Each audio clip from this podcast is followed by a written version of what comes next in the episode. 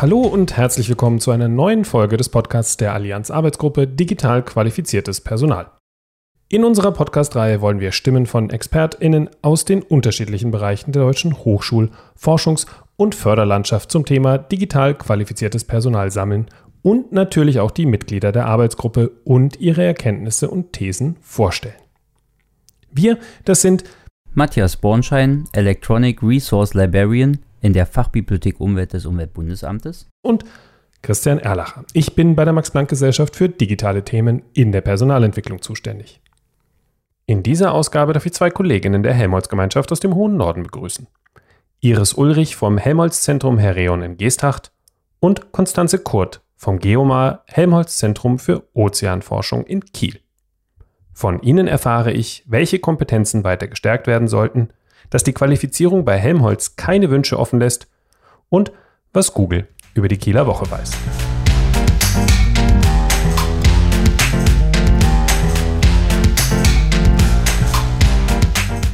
Liebe Frau Ulrich, liebe Konstanze, herzlich willkommen zum Podcast hier. Bevor wir starten, wäre es schön, wenn Sie, wenn du euch kurz vorstellen könntet. Frau Ulrich, wollen Sie starten? Ja, das mache ich gerne. Ja, mein Name ist Iris Ulrich. Ich bin promovierte Biologin und schon seit mehr als 20 Jahren im Wissenschaftsmanagement tätig.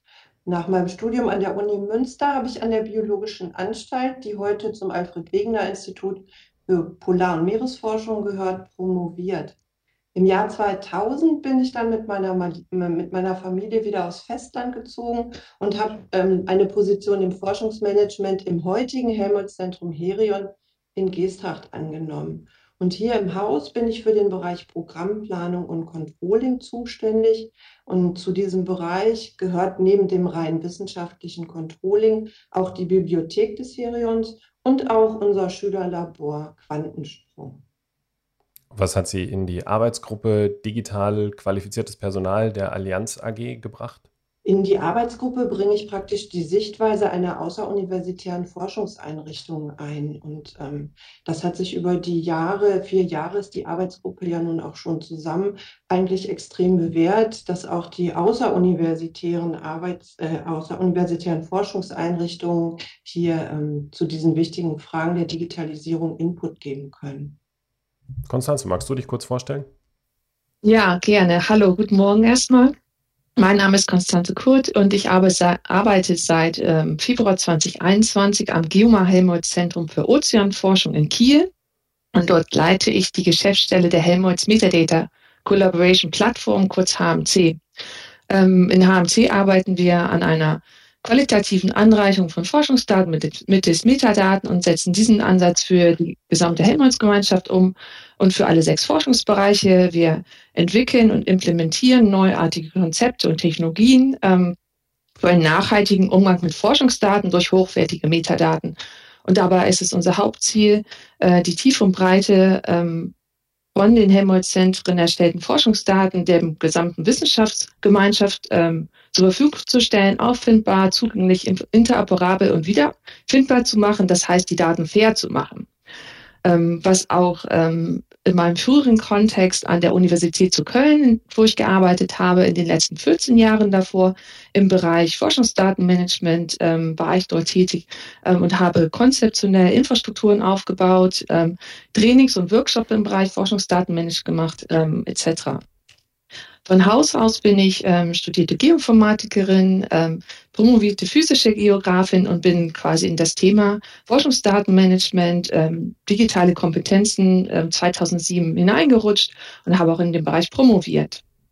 Ähm, in die Arbeit der AG bin ich hineingerutscht durch die Nominierung ähm, durch die DFG damals an der Universität zu Köln und bin seit 2080 in der AG tätig Genau, und bin dann durch meine Tätigkeit in Helmholtz trotzdem weiterhin in der ähm, Arbeitsgruppe tätig geblieben. Sehr schön. Vielen Dank für den, für den Überblick. Wir spielen aber in diesem Podcast immer noch so ein kleines Spielchen, um unsere Gäste ein bisschen besser kennenzulernen. Und dazu stelle ich jetzt drei Fragen, die Sie gerne mit drei Worten beantworten dürfen. Iris Ulrich beschreibe ich in drei Worten mit. Neugierig, erfahren, freundlich. Digitalisierung bedeutet für mich. Handwerkszeug für meine eigene Arbeit, Handwerkszeug für alle Forschenden bei uns im Helmholtz-Zentrum, ähm, wichtig für alle, die Teilhabe haben wollen an unserer Gesellschaft. Mhm. Und die letzte äh, Frage, mit Helmholtz verbindet mich. Mit Helmholtz verbindet mich langjährige Erfahrung und ähm, eine große Forschungsgemeinschaft, in der ich mich gut aufgehoben fühle. Super, vielen Dank. Konstanze, für dich das Gleiche. Konstanze Kurt beschreibe ich in drei Worten mit. Ich bin aufgeschlossen, offen neuen Themen gegenüber, gerade Interdisziplinarität ähm, und kommunikativ. Sehr schön. Digitalisierung verbinde ich mit. Mit Digitalisierung verbinde ich einmal ähm, Chancen und Herausforderungen. Das heißt, äh, natürlich sind die Chancen sowas wie, dass ich aus der Vielzahl an digitalen Forschungsdaten, die erhoben werden, neue Fragen beantworten kann, gerade im interdisziplinären Kontext vielleicht, und aber auch die Herausforderung, dass mit immer mehr digitalen Daten und der großen Datenflug, die wir zu bekämpfen haben, wir diese auch natürlich bekämpfen müssen und schauen müssen, wie wir Herr äh, dieser Flut werden im Sinne der oder im Bereich der Digitalisierung. Und die letzte der drei Fragen ist, Kiel ist. Kiel ist eine schöne Stadt, an die ich mich noch gewöhne nach 14 Jahren im Rheinland, ähm, aber wunderschön. Wir hatten gerade letzte Woche die Kieler Woche bei bestem Wetter äh, und es ist immer noch schön, da zu wohnen, wo alle andere Urlaub machen, mit Möwen aufzuwachen und sich an das Hupen der Schiffe äh, zu gewöhnen. Sehr schön. Vielleicht hören wir auch das eine oder andere Hupen im Hintergrund. Mal gucken. Ja, vielen Dank für äh, das kleine Spielchen und die kurze Vorstellung. Jetzt haben wir schon ein bisschen was von Ihnen persönlich erfahren. Jetzt ein bisschen mehr in die professionelle Sicht sozusagen und Ihre Vertretung der Helmholtz-Zentren. Sie arbeiten beide an unterschiedlichen Helmholtz-Zentren und haben aber wahrscheinlich beide viel Kontakt zu Forscherinnen und Forschern. Was sind aus Ihrer Sicht heute die wichtigsten digitalen Kompetenzen, die in der Forschung und Spitzenforschung benötigt werden? Ja, die digitalen Kompetenzen für die Forschung ähm, sind ja nicht so einfach abzugrenzen, weil tatsächlich in großen Forschungszentren ja vielfältige digitale Kompetenzen gefordert mhm. werden. Das fängt natürlich bei den Kompetenzen an, die in Anführungszeichen jeder Mann, jede Frau haben sollte. Das geht ja von der Medienkompetenz, also welche Medien benutze ich, kann ich den Inhalt dieser Medien beurteilen, kann ich das für mein tägliches Leben, für meine Arbeit nutzen ähm, und reicht dann ja auch über, über die Kommunikation, über digitale Medien und ähm, im Grunde genommen auch ähm, das digitale Lernen und Lehren ist ja für so ein Forschungszentrum, aber auch für jedermann, jede Frau ganz wichtig. Was die Forschung selber betrifft, sind das ja eher so ähm, Spezialfähigkeiten, was die Frau Kurt ja gerade auch schon gesagt hat. Das ist ja Frau Kurts Kernthema. Ähm, beispielsweise die Datenkompetenz, in, in, gerade in Helmholtz, aber wahrscheinlich auch in allen anderen großen Forschungseinrichtungen werden natürlich sehr große Datenmengen erzeugt. Also das Helmholtz-Zentrum Herion ist ja in zwei großen Bereichen aktiv. Das ist einmal die Klimaforschung, Küstenforschung und einmal die Materialforschung. Und in beiden Bereichen werden bei uns auch große Daten erzeugt. Also wir betreiben Messsysteme, beispielsweise in der, in der Küstenforschung, oder wir erzeugen große Datenmengen, indem wir ähm, Instrumentiereinrichtungen bei DESI nutzen, um in unserer Materialforschung ähm, die Strukturen beispielsweise von Materialien zu untersuchen. Dabei entstehen sehr große Datenmengen, die eben ähm, zunächst einmal erfasst, gespeichert, aber natürlich auch ausgewertet werden müssen, um dann daraus einen mhm. Erkenntnisgewinn zu erzielen. Also ich denke, das ist für die Wissenschaft und besonders für ein Helmholtz-Zentrum eben ein ganz besonders wichtiges Thema. Ja, vielleicht kann ich noch ergänzen, ähm, dass, wie Frau Ulrich gerade schon gesagt hat, ist gar nicht so einfach ist, pauschal zu sagen, äh, welches die wichtigsten Kompetenzen sind, die man braucht. Äh, wir hatten das in unserem Positionspapier ja auch unterteilt in verschiedene Kompetenzen.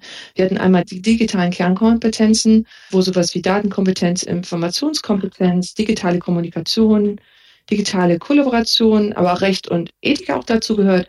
Äh, wir hatten gesagt, wie Frau Ulrich das sagte gerade, ähm, es gibt die Spezialkompetenzen in den jeweiligen Fachbereichen für bestehende Tools vielleicht Und dann dieses digitale Mindset, was wir noch ergänzt haben, was so Haltung oder Offenheit angeht äh, für die Themen Einstellungen, für Veränderung, ja, für, für Veränderungsbereitschaft, Teilhabe vielleicht an der Diversität oder digitalen Chancengleichheit, aber auch die verschiedenen Praktiken und diese Trends im Blick zu haben. Ne? Das hatten wir in der Theorie gesagt und natürlich ist das in der Praxis ebenfalls so. Ähnlich wie am Herion ist es auch am Geoma so, dass die Forschenden viele Daten erheben. Deswegen oder auch mit meinem Hintergrund ist die Datenkompetenz schon, schon sehr wichtig, ohne eine Datenkompetenz zu haben, wie man nicht nur einerseits Daten erhebt, was für viele einfach ist, aber äh, die Daten später aufzubereiten, zu analysieren, zu veröffentlichen vielleicht und diesen Hintergrund, dieses Wissen zu haben, ähm, Daten zu teilen, Langzeitarchivierung, sich über diesen ganzen Forschungsdaten, Lebenszyklus Gedanken zu machen. Und im Speziellen, ne, ich arbeite in der Helmholtz Metadata Collaboration, auch die Beschreibung der Forschungsdaten ist schon eine wichtige Kompetenz, äh, die man heutzutage braucht im Bereich der Forschung. Das war, glaube ich, früher auf jeden Fall anders im analogen Zeitalter, aber man muss sich heute definitiv mehr Gedanken machen darüber, wie man Daten zur Verfügung stellt. Und dann ist immer dieser Blick auf äh, Nachnutzung der Daten auch vielleicht wichtig. Nicht nur Sicherung der Daten, aber auch welche, welche Chance hat die Digitalisierung, und das hatte ich ja vorhin schon gesagt, für, für neue Daten, für neue Fragestellungen, Forschungsfragen äh, zu nutzen. Ne? Biowissenschaftliche Daten, die für Klimamodellierung genutzt werden zum Beispiel. Und das machen wir natürlich am, am Geoma auch. Wir haben ein gutes Datenmanagement-Team, was sich genau über diese Dinge Gedanken macht. Ähm, nichtsdestotrotz sollten aber dieses digitale Mindset, es ist meines Erachtens auch relativ wichtig, was man aber vielleicht nicht so einfach erlernen kann. Die Helmholtz-Gemeinschaft selber hat ja auch das Thema Digitalisierung ganz oben auf ihre Agenda gesetzt und schon vor einiger Zeit eine, eine Digitalisierungsstrategie verabschiedet. Und diese Strategie sieht die Helmholtz-Gemeinschaft in drei Rollen. Also die, die HGF selber sieht sich an, zum einen als Initiatorin, also die eben mithilft, die methodische und technologische Basis für die digitale Transformation zu schaffen. Sie sieht sich aber auch als Ermöglicherin, also die die breite Anwendung digitaler Methoden und Technologien voranbringen möchte und damit natürlich dann die Spitzenforschung fördern. Und sie sieht sich als Akteurin, die neue digitale Technologien in allen Forschungsprozessen nutzt und auch die Auswirkungen und von Digitalisierung und, und Innovation auf gesellschaftliche Werte und Bedarfe analysiert und hat auch ein ganz besonderes Instrument ins Leben gerufen. Das ist der Helmholtz Inkubator. Das ist ein, ein groß angelegter, über die ganze Gemeinschaft im Grunde genommen ausgerollter Think Tank, der ganz spezielle Maßnahmen und Initiativen bietet, um eben das Thema Digitalisierung in den Fokus zu rücken, neue Ideen zu generieren, Menschen zusammenzubringen in guten, herausragenden Projekten. Und ähm, wovon die Frau Kurt gerade gesprochen hat, das ist eine dieser Initiativen ähm, des Helmholtz-Inkubators. Das klingt unglaublich spannend.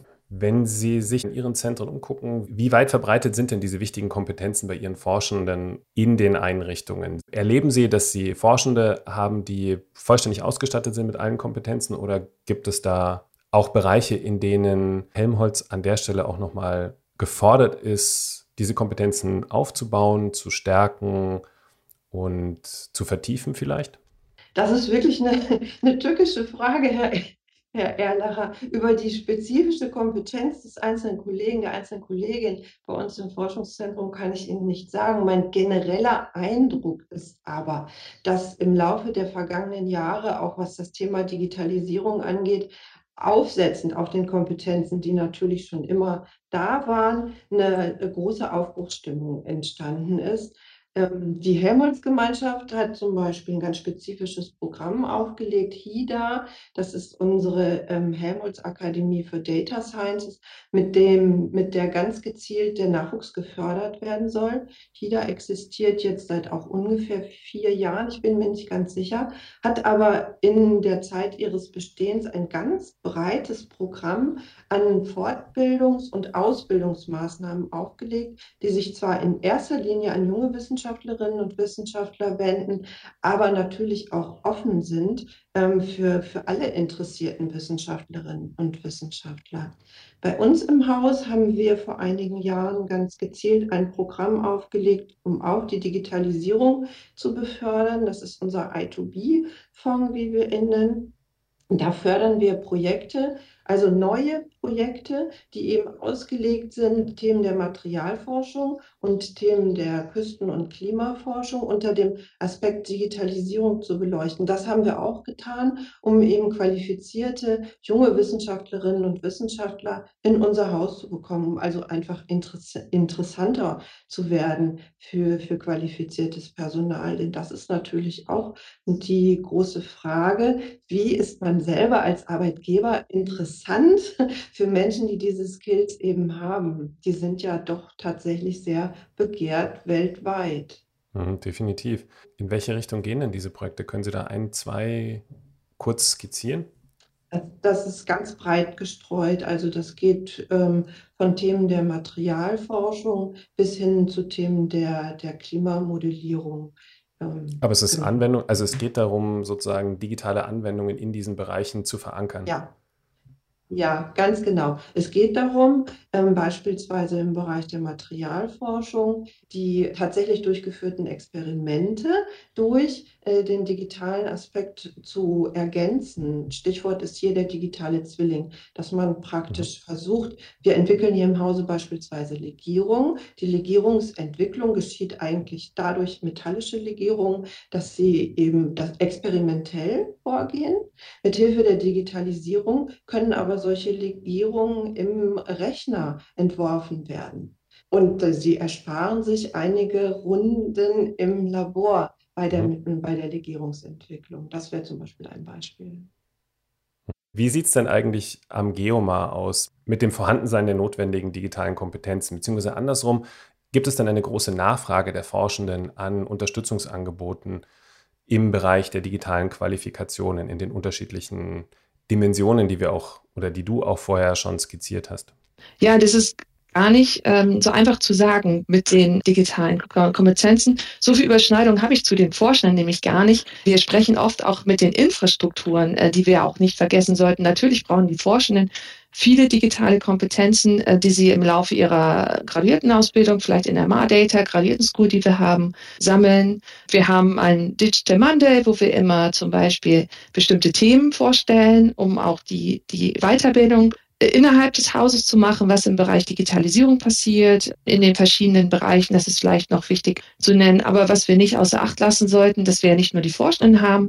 Wie ich sagte, das Thema Datenkompetenz ist mir total wichtig.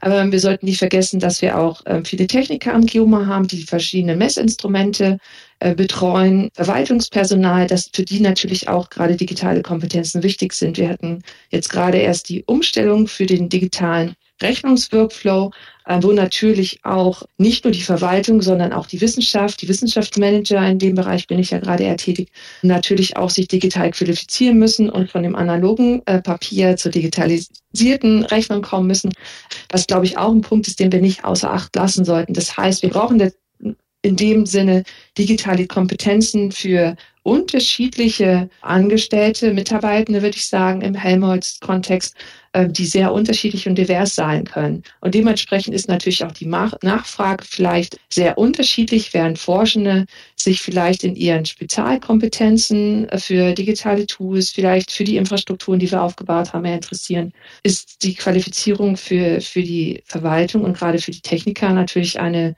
ganz andere und die Kompetenzen sind natürlich auch ganz anders. Wenn man als Techniker auf einem Schiff zum Beispiel unterwegs ist, wie der Alcor im Forschungsgebiet sonst wo und dann schauen muss, wie kriegt man die Daten von dem Schiff in die entsprechenden Infrastrukturen, ähm, wie unser Ocean Web zum Beispiel, was wir hier am Geoma haben. Äh, Frau Ulrich, Sie hatten ja vorher gesagt, dass Helmholtz eine Digitalisierungsstrategie hat. Bildet diese Strategie auch auch genau das ab, was Konstanze Kurt gerade gesagt hat, also auch die Qualifizierung und die Weiterbildung auch der, des Wissenschaftsunterstützenden, des technischen, des Managementpersonals mit ab? Ja, das ist ein ganz wichtiger Punkt, den die Frau Kurt gerade genannt hat. Und die, die Digitalisierungsstrategie der Helmholtz-Gemeinschaft sieht das auch vor, dass natürlich auch diese wichtigen äh, Beschäftigtengruppen mit berücksichtigt werden.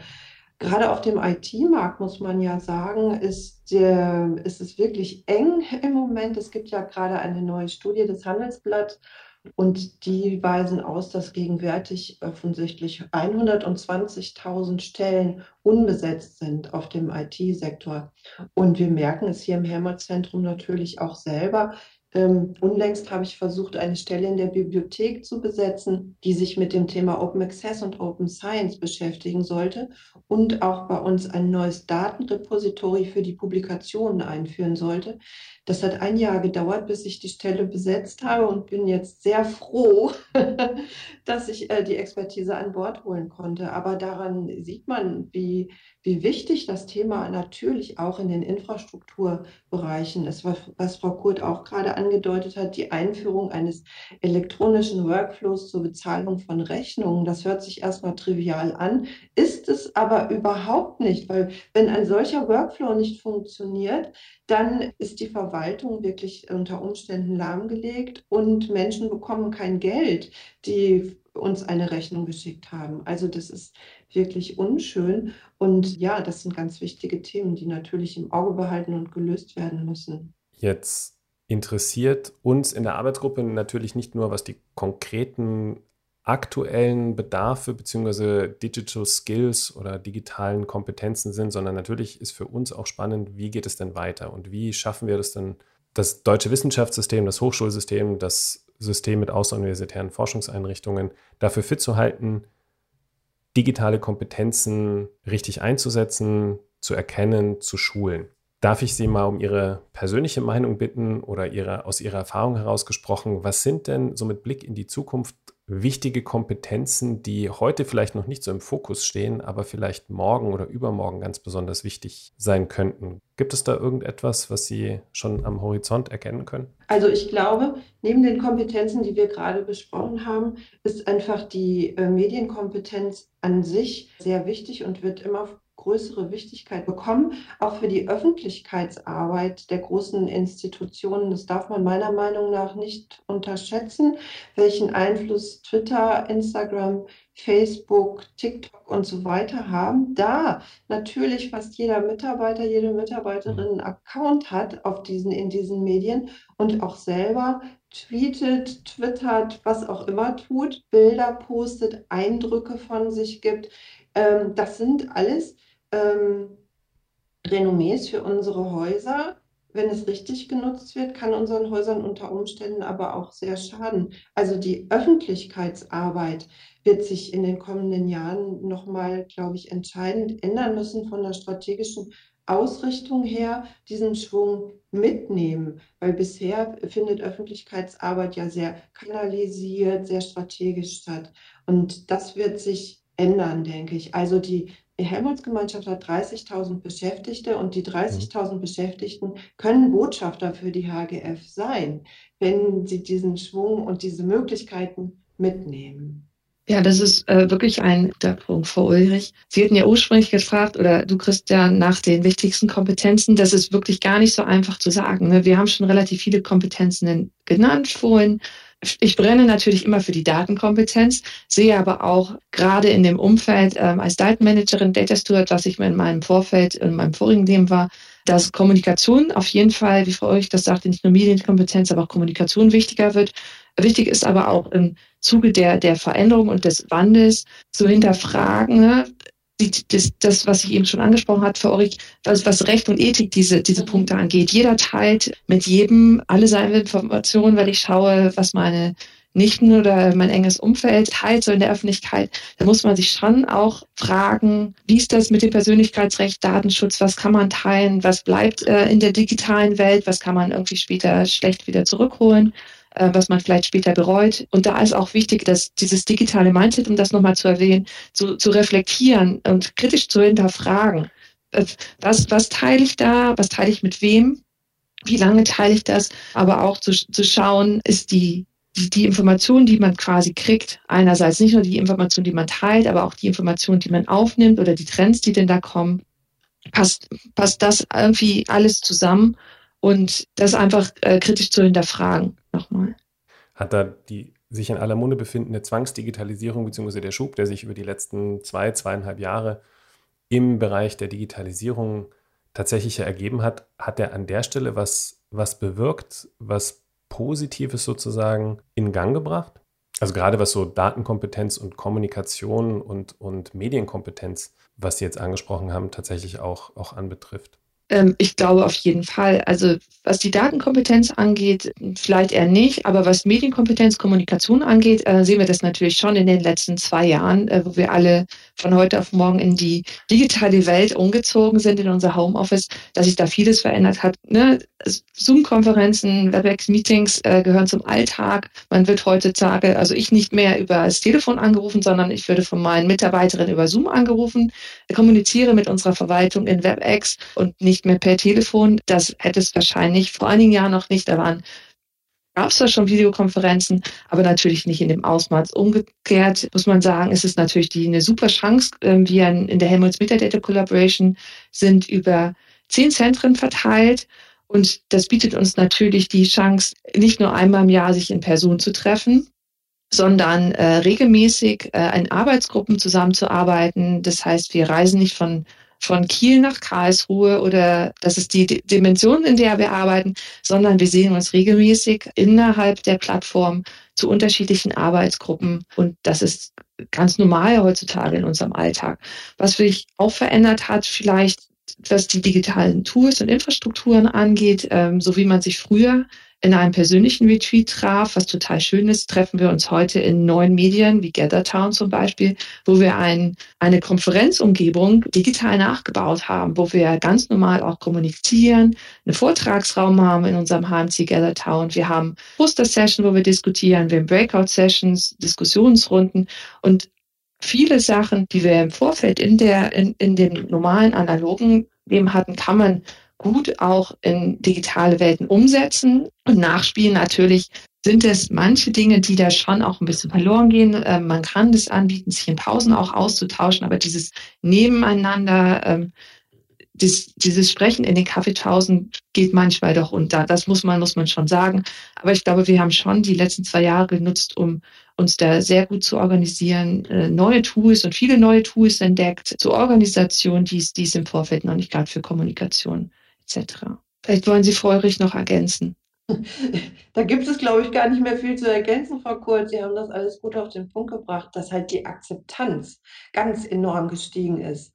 Die Möglichkeiten waren vorher ja alle vorhanden, aber unser Miteinander im täglichen Berufsleben war einfach in, in festen Bahnen. Man hatte seine Routinen und viele Dinge erschienen uns einfach unbequem, umständlich. Und als wir dann gezwungen waren und als alle gezwungen waren, sich umzuorientieren, war es aber auch sehr schön zu beobachten, dass das sehr schnell ging. Also, dass sich tatsächlich viele kluge Menschen einfach ganz schnell neue Möglichkeiten gesucht haben, um dann fortzufahren mit ihrer Arbeit. Und bleibt nur zu hoffen, dass uns auch viel davon erhalten bleibt. Also alleine die Dienstreisen, die eingespart wurden, ähm, wäre schön, wenn es weiter so bliebe, dass wir uns lange Dienstreisen zu kurzen Terminen einfach ersparen würden, indem wir uns per Zoom treffen oder mit einer anderen Plattform.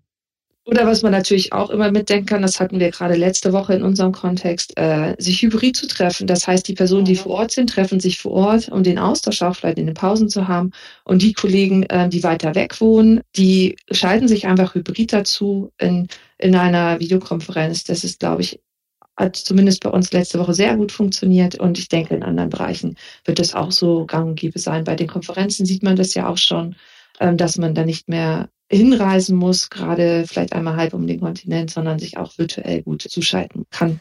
Jetzt sind wir schon bei dem Punkt, den wir als Arbeitsgruppe und ich persönlich auch sehr spannend finde, nämlich das Thema Zusammenarbeit und Kooperation. Mich würde jetzt tatsächlich interessieren, gibt es denn aus Ihrer Erfahrung in Helmholtz heraus, aus Ihren Einrichtungen heraus, gute Beispiele, wie man kooperieren kann, um das Thema digitale Qualifikationen zukunftssicher sozusagen in den Einrichtungen zu verankern oder in Fortbildungsangeboten zu platzieren? Oder andersrum, haben Sie mit Universitäten beispielsweise Kooperationen, um die Erkenntnisse aus der Spitzenforschung, also was ich heute an, an Datenwissen brauche, an, an digitalen Kompetenzen brauche, schon in der Bachelor- oder Master-Ausbildung zu verankern. Gibt es da Beispiele, die Sie nennen können? Also das Helmholtz-Zentrum Herion und Geomar, denke ich, wahrscheinlich ganz genauso, hat natürlich zahlreiche Kooperationen mit ähm, Universitäten. Viele Beschäftigte von Herion sind mit in gemeinsamen Berufungsverfahren mit Universitäten berufen und lehren an Universitäten. Das ist für uns als außeruniversitäre Forschungseinrichtung natürlich auch sehr wichtig, um eben den Nachwuchs, also Bachelorstudenten, Masterstudenten, in unser Zentrum zu bekommen. Und natürlich ist die Digitalisierung in diesen Lehrveranstaltungen anwendungsbezogen ganz wichtig. Ähm, beispielsweise haben wir gerade drei laufende Berufungsverfahren, wo es eben auch darum geht, Juniorprofessoren ähm, oder auch reguläre Lehrstühle auf diesem Thema zu besetzen. Das geht ähm, zum Beispiel um Materialmodellierung in diesen ähm, laufenden Berufungsverfahren. Ja, also für uns ist das ein ganz wichtiger Punkt, zum einen den Kontakt eben zum wissenschaftlichen Nachwuchs zu halten, in Kontakt zu sein mit den Universitäten und unsere Wissenschaftler auch an die Universitäten zu entsenden, um da eben Lehre zu machen und um unsere mhm. Themen auch in das Curriculum der Universität einzubringen. Wie Frau Ulrich gerade berichtete, ist das natürlich, ähm, was Sie schon vermutet haben, Geomar genauso. Wir haben da ähm, ebenfalls Kooperationen ähm, zwischen dem Geomar und der CAO hier in Kiel, ähm, genau in den ähnlich genannten Bereichen. Ähm, ich kann vielleicht noch mal eine Initiative ähm, nennen, die wir gerade ähm, in dem genannten Helmholtz Inkubator, ähm, den ja Frau Ulrich vorhin schon erwähnte, ähm, gerade aufsetzen. Das heißt, wir planen gerade eine Incubator Summer Academy from Zero to Hero äh, für den September 2020, wo es genau darum geht, die fünf Helmholtz-Plattformen, die wir haben, Helmholtz AI, wir haben eine Plattform zu Imaging, wir haben eine Infrastrukturplattform, wir haben die HIDA, was die die graduierten Schulen beinhaltet und wir haben die Helmholtz Metadata Collaboration und wir stellen gerade eine Summer School für zwei Wochen zusammen, wo es genau darum geht, die digitalen Kompetenzen im Bereich Data Science für die Beginner und auch für die Expert Levels zu schulen. Es geht um Data Challenges, wir haben Networking Aktivitäten und es geht genau darum, entsprechende Themen dort zu platzieren. Das heißt, sich in Python weiterzubilden, im Machine Learning, in dem Imaging-Bereich, in dem Umgang mit Metadaten. Und die School ist wie gesagt, übergreifend für, für den Plattform organisiert und nicht nur offen für Helmholtz, was vielleicht wichtig ist, und nicht nur für äh, Doktoranden, sondern auch für Masterstudenten und auch darüber hinaus. Und ich denke mal, wenn diese Gemeinschaftsaktivität erfolgreich ist, dass wir das wahrscheinlich im nächsten Jahr nochmal wiederholen werden. Und das ist wirklich eine sehr ähm, spezifische Schulung für, für die jungen, ähm, aber auch für die älteren Mitarbeiter, die wir haben, in Helmholtz sich da weiterzubilden. Das klingt unglaublich spannend. Und wenn ich so die Initiativen versuche, nochmal Revue passieren zu lassen, gibt es ja sehr viel, was Helmholtz intern Vernetzungsangebote bzw. vernetzte ähm, Initiativen anbelangt, die sich mit dem Thema Digitalisierung beschäftigen. Jetzt vielleicht zum, zum Schluss kommt noch die Frage, gibt es noch etwas, was Sie sich von Ihrem Arbeitgeber, also der Helmholtz-Gemeinschaft, wünschen würden, was zusätzlich zu diesen Initiativen noch aufgelegt werden könnte, was das Thema digitale Qualifikationen noch weiter stärken könnte?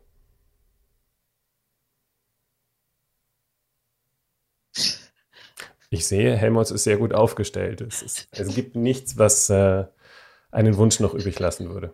Nee, ich glaube, das haben Sie gut zusammengefasst. Frau Rich und ich schütteln beide mit dem Kopf und äh, genau. Aber das ist, glaube ich, sehr gut auch für den Allianzkontext zu sehen, dass man durch sehr ausgereifte Kooperationsverfahren und auch, wenn ich das richtig verstehe, auch zum Teil zentral gesteuerte Initiativen sehr viel an digitaler Kompetenz und digitalen Qualifikationen erreichen kann. So, bevor wir jetzt aber wirklich komplett zum Ende äh, dieses Podcasts kommen, habe ich wieder drei Fragen. Diesmal geht es auch wieder persönlich, weniger um Helmholtz als mehr um Sie. Und diesmal äh, fange ich mit dir, Konstanze, an, wenn ich darf. Äh, welchen digitalen Skill würdest du denn gerne an dir verbessern? Ich, ich, glaube, meine digitalen Skills sind schon ganz gut.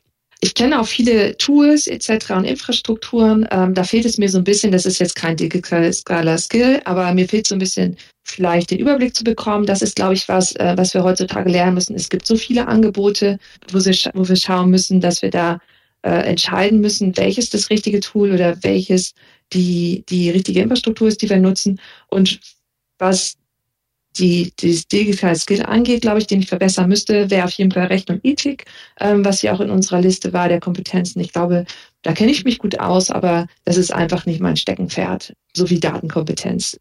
Genau. Aber das ist einfach so, ähm, von unserer Kollegin, der Frau Fitzigmann, haben wir ja gelernt, dass es immer um das lebenslange Lernen geht ähm, und was ja auch immer ein Thema in unserer Arbeitsgruppe ist. Das heißt, man muss immer up-to-date sein, muss schauen, was sind die aktuellen Trends und das ist natürlich eine Herausforderung. Ja. Sehr gut. Frau Ulrich, wie sieht es bei Ihnen aus? Was würden Sie gerne an digitalen Skills bei sich verbessern? Verbessern würde ich gerne meine Fähigkeit, ähm, Implikationen einzuschätzen, also die die Nutzung mit sich bringt. Wo wir wieder bei den Social Media wären beispielsweise, mhm. das Thema hatten wir ja auch in unserem Gespräch schon, welche Implikationen hat es denn, wenn ich einen Facebook-Account habe, was ich dort poste, ähm, wenn ich Apps zum Beispiel benutze? Also ich benutze furchtbar gerne eine Wander-App, die genau aufzeichnet, wo ich langlaufe. Aber was konkret bedeutet das eigentlich? Wer hat denn diese Daten? Was darf der mit diesen Daten machen? Ich habe noch nie in meinem Leben diese hundertseitigen Geschäftsbedingungen durchgelesen, denen man aber zustimmen muss, wenn man eine solche App benutzt. Also das sind Themen, die erfordern aber auch sehr viel Zeit, um sich da wirklich drum zu kümmern. Auch Zeit, wenn man sich nicht selber kümmern will, jemanden zu finden, der sich auskennt. Die Zeit habe ich nicht, aber das stört mich eigentlich, dass ich auf diesem Gebiet wirklich nicht besonders firm bin. Dann an Sie gerichtet gleich die zweite Frage. Welchen Skill können sich denn andere, kann ich mir von Ihnen abschauen? Ja, das ist ja auch eine schwierige Frage. Ich glaube nicht, dass ich äh, wesentlich firmer bin als viele Leute, die ich kenne. Ähm, vielleicht meine unerschrockene Nutzung aller Angebote, die mir gemacht werden. Ähm, ja, das äh, könnte es vielleicht sein, dass ich Mut machen kann. Ähm, die, die Digitalisierung zu nutzen. Sehr gut. Konstanze, welchen Skill können sich andere, kann ich mir von dir abschauen? Das hatte ich ja schon öfter erwähnt. Ich glaube, in Datenkompetenz ziemlich bin ich ähm, relativ gut. Äh, ich habe ja lange in dem Feld gearbeitet, habe Forschende beraten, äh, von der Datenerhebung bis zur Datenveröffentlichung zu den verschiedenen Themen. Ich glaube, da kann ich ähm, sehr gut unterstützen. Und wo ich, glaube ich, auch gut bin im Bereich Kommunikation und Kollaboration. Ähm, gerade in HMC, habe ich ja gesagt, sind wir sehr verteilt an den zehn Zentren. Und ich glaube, da ähm, kann ich auf jeden Fall auch, wenn mich jemand fragt, unterstützen, wie man, wie man sowas aufsetzt, welche Infrastrukturen, welche Tools man braucht, ob man eine Cloud braucht oder einen lokalen Speicher. Ähm, ja, das geht so ein bisschen in die Datenkompetenz hinüber, aber ich glaube, da kann ich sehr gut beraten. Sehr gut, vielen Dank. So, und jetzt die letzte, aber auch wirklich die persönlichste von allen Fragen, die ich bislang gestellt habe. Konstanze, was hast du zuletzt gegoogelt? Wahrscheinlich das Programm der Kieler Woche und die Rahmenbedingungen vom ähm, Abschlussfeuerwerk letzten Sonntag. Okay, tatsächlich eine ganz wichtige, eine ganz wichtige Frage. Ich hoffe, Google hat sie beantwortet. Ja. Frau Ulrich, was haben Sie zuletzt gegoogelt? Ich glaube, heute Morgen, das letzte, was ich gegoogelt habe, war nochmal ein Blick in das Programm HIDA der Helmholtz-Gemeinschaft, weil ich gucken wollte, ob es irgendwas Neues gibt, was ich hier in diesem Podcast heute erzählen kann. Ganz herzlichen Dank, Frau Ulrich. Lieben Dank, Konstanze, für die Zeit, für den wunderbaren Podcast. Und ja, wir sehen uns tatsächlich live und in Farbe am 6. Juli in Berlin zum Hearing der AG6. So machen wir das, Herr Eller. So machen wir das. Vielen Dank auch von meiner Seite für das äh, nette Interview. Und wir freuen uns auf unsere Veranstaltung in Person nächste Woche in Berlin.